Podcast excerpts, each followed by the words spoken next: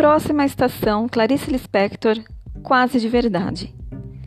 Era uma vez, era uma vez eu, mas aposto que você não sabe quem eu sou. Prepare-se para uma surpresa que você nem adivinha. Sabe quem eu sou? Sou um cachorro chamado Ulisses e minha dona é Clarice.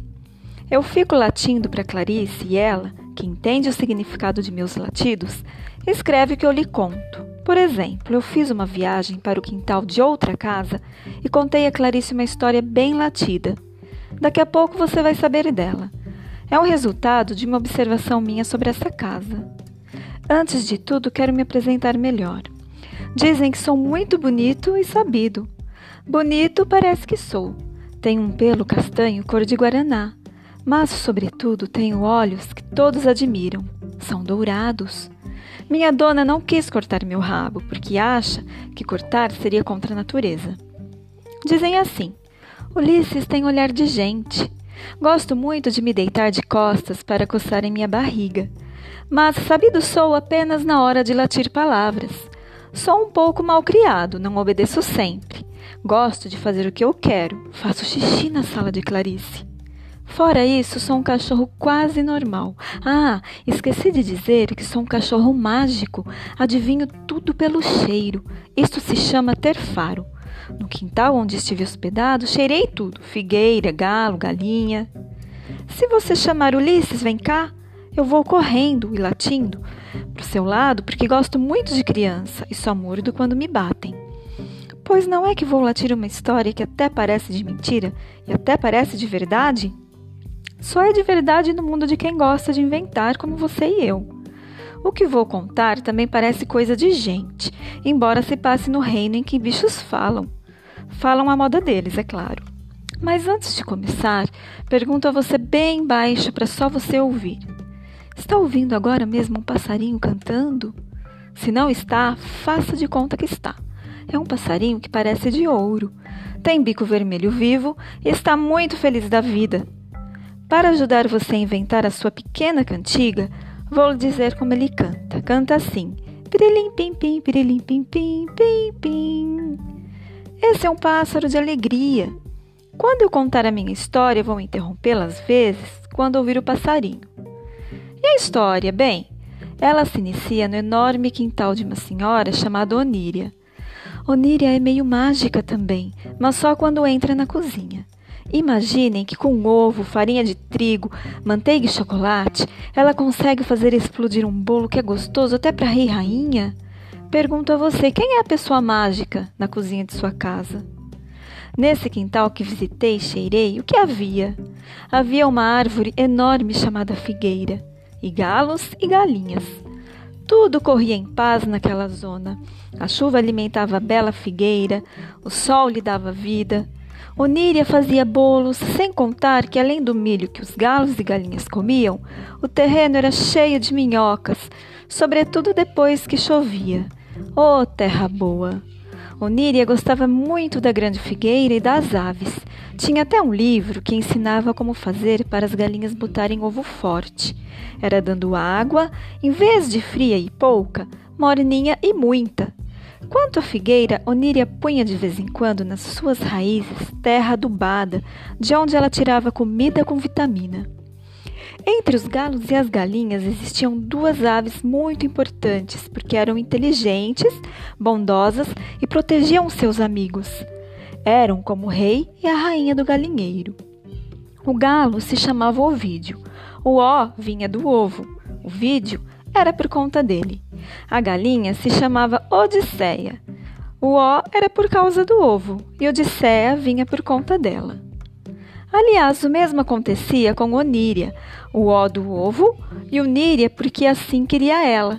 Casada com seu Onofre. Bem, você já sabe que o ó de Onofre era em homenagem ao ovo. Você adivinhou certo. O Onofre era a malandragem dele. E patati patatá. Au, au, au, au! Assim corria a vida, mansa, mansa. Os homens homenzavam, as mulheres mulherizavam, os meninos e meninas meninizavam, os ventos ventavam, a chuva chuvava, as galinhas galinhavam, os galos galavam, a figueira figueirava, os ovos ovavam, e assim por diante. A essa altura você deve estar reclamando e perguntando: cadê a história? Paciência, a história vai historizar e é para agora mesmo. Começa assim. Era um dia de domingo, sem nenhum programa, sem nenhum divertimento, era um dia de nada. Quero dizer, nada acontecia, tudo igual. O sol cantando, de pura tagarelice as galinhas cacarejavam. Mas a calmaria não durou muito, e a culpa foi da figueira, que não se sabe por quê, nunca dera figo. Pirilim pim pim, pirilim pim pim, pim pim. Não é que lá para o meio-dia a figueira, por não ter o que fazer, se, esfor se esforçou para pensar? O esforço era tão grande que até caíram no chão algumas de suas folhas. E ela, enfim, teve um pensamento. O pensamento era o seguinte: A vida do galho e da galinha é muito ver é uma verdadeira festa. Ouvi de cocurica, as galinhas põem ovos, mas eu? Eu que nem figo dou. E patati patatá. O pensamento da figueira apodreceu e virou inveja. Apodreceu ainda mais e virou vingança. A figueira que não dava frutas e não cantava, resolveu enriquecer à custa dos outros. Queria se aproveitar dos filhos de Ovídio, Odisseia e outras aves. Se ao menos cantasse, ela perdoaria. Mas assim não. Au, au, au, au, au, au. De pensamento em pensamento, todos cheios de raiva, a figueira chegou a uma infeliz solução. Ia fazer uma coisa que você não adivinha. Sabe o que? Essa danada da figueira entrou em contato com uma nuvem preta que era bruxa e pediu: Bruxa, bruxinha, faça com que os ovos sejam meus, mesmo que eu não cocorique como o vídeo. Quero vender esses ovos e ganhar muito dinheiro. Foi assim que falou, e nos seus olhos havia um brilhareco de sem vergonhice. A bruxa má se chamava Oxélia. O ó, etc, etc, você já sabe. Ela, uma vez consultada, nem precisou pensar muito. Era tão ruim que era nuvem que nem chover chovia. E vou contar mais. Ela quis fazer favor à figueira porque queria que essa, no fim, levasse a pior. Desculpe, mas ainda não conto. Agora qual foi o fim? Aguarde. Quer saber o resultado da conversa da figueira com Oxélia? Foi o seguinte: de noite as folhas da figueira ficavam acesas como se o sol batesse nelas. E as galinhas, pensando que era de dia, punham ovos. A figueira também tinha pedido a Oxélia para que as galinhas botassem ovos no chão, junto das raízes. E o que aconteceu? Aconteceu que as galinhas ficaram assustadas porque nunca mais dormiam e botavam ovo sem parar o tempo todo. Quanto ao vídeo, ele se estrepou. Como pensava que era de dia, ficava rouco de tanto cocoricar. Pirilim, pim, pim, pirilim, pim, pim, pirilim, pim, pim. Enquanto isso, a figueira juntava ovos que não era vida e tudo para vender e virar milionária. E nada pagava as galinhas, nem com milho, nem com minhoca, nem com água, era só aquela escravidão. Odisseia, vendo as coisas mal paradas, cacarejou para o vídeo. Estamos exaustas. Preciso ter uma conversa séria com você. No que ela disse, pôs cansado um ovo. Au, au, au, au, au, au. Estou latindo com muita raiva e Clarice está até assustada. Ovídio, assim como Odisseia, era um galo que pensava muito. Conversaram no fundo do quintal e patati patatá, e patati patatá. Passaram dois dias se entendendo com palavras de aves. Resultado? O resultado foi esperteza daquelas. Não havia dúvida. Eles iam contra a figueira ditadora. Iam exigir os seus direitos, pôr ovos para eles mesmos, reclamar comida, água, dormida e descanso. Você está pensando com certeza que Oníria não tomava providências. Resposta: ela e o Onofre tinham viajado e não sabiam que desgraça estava acontecendo no galinheiro. Tinham deixado empregado tomar conta de tudo, mas esse empregado de nome Yukaque o odiou e assim por diante, esse empregado era preguiçoso e só fazia comer, dormir e namorar sem tomar conta de nada. Devo dizer que de dia a figueira não passava de uma figueira comum, para não dar na vista de quem a observasse. Quando todos, todos dormiam é que ela se acendia toda em luzes, conforme Oxélia combinara. Odisseia e Ovídio resolveram uma coisa que você vai saber agora mesmo. Eles cochicharam a resolução para as outras aves num patati patatá. E quando chegou a noite perigosa e a figueira embruxou-se em brilharecos de luz, bem, as galinhas todas, lideradas pelo presidente e presidenta delas, quer dizer, por Ovídio e Odisseia, fizeram um esforço de voo, empoleiraram-se subindo nos galhos da figueira, e de lá de cima botavam ovos. Você acha que isso é bobagem delas? Pois, au, au, au, au, au, é engano seu. O que é que acontecia?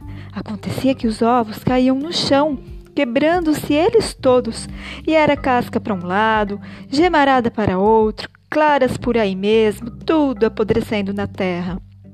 É uma pena sacrificar tanto ovo, é, mas às vezes a gente precisa fazer um sacrifício. A figueira ficou horrorizada com o desperdício. Era um prejuízo danado, e nem ao menos ela gostava de omelete e toca os ovos a caírem. Cada ovo que caía fazia no chão o seguinte barulho: ploct, ploct, ploct. Ao mesmo tempo, o vídeo começou a cocoricar. Queremos a liberdade de cantar só de dia. As galinhas cacarejavam ao mesmo tempo. Queremos só por ovos, só quando decidirmos, e queremos os ovos para nós. São os nossos filhos. A barulheira deixava a figueira meio surda. Bem que ela quis consultar a bruxa sobre o que deveria fazer, mas Oxélia estava ocupada com outro serviço, serviço que era de maldade também. A figueira estava meio enduidecida. Implorou auxílio especial, como consulta de médico. Só que médico é bom. E a feiticeira Oxélia, cada vez mais preta, concordou em dar resposta.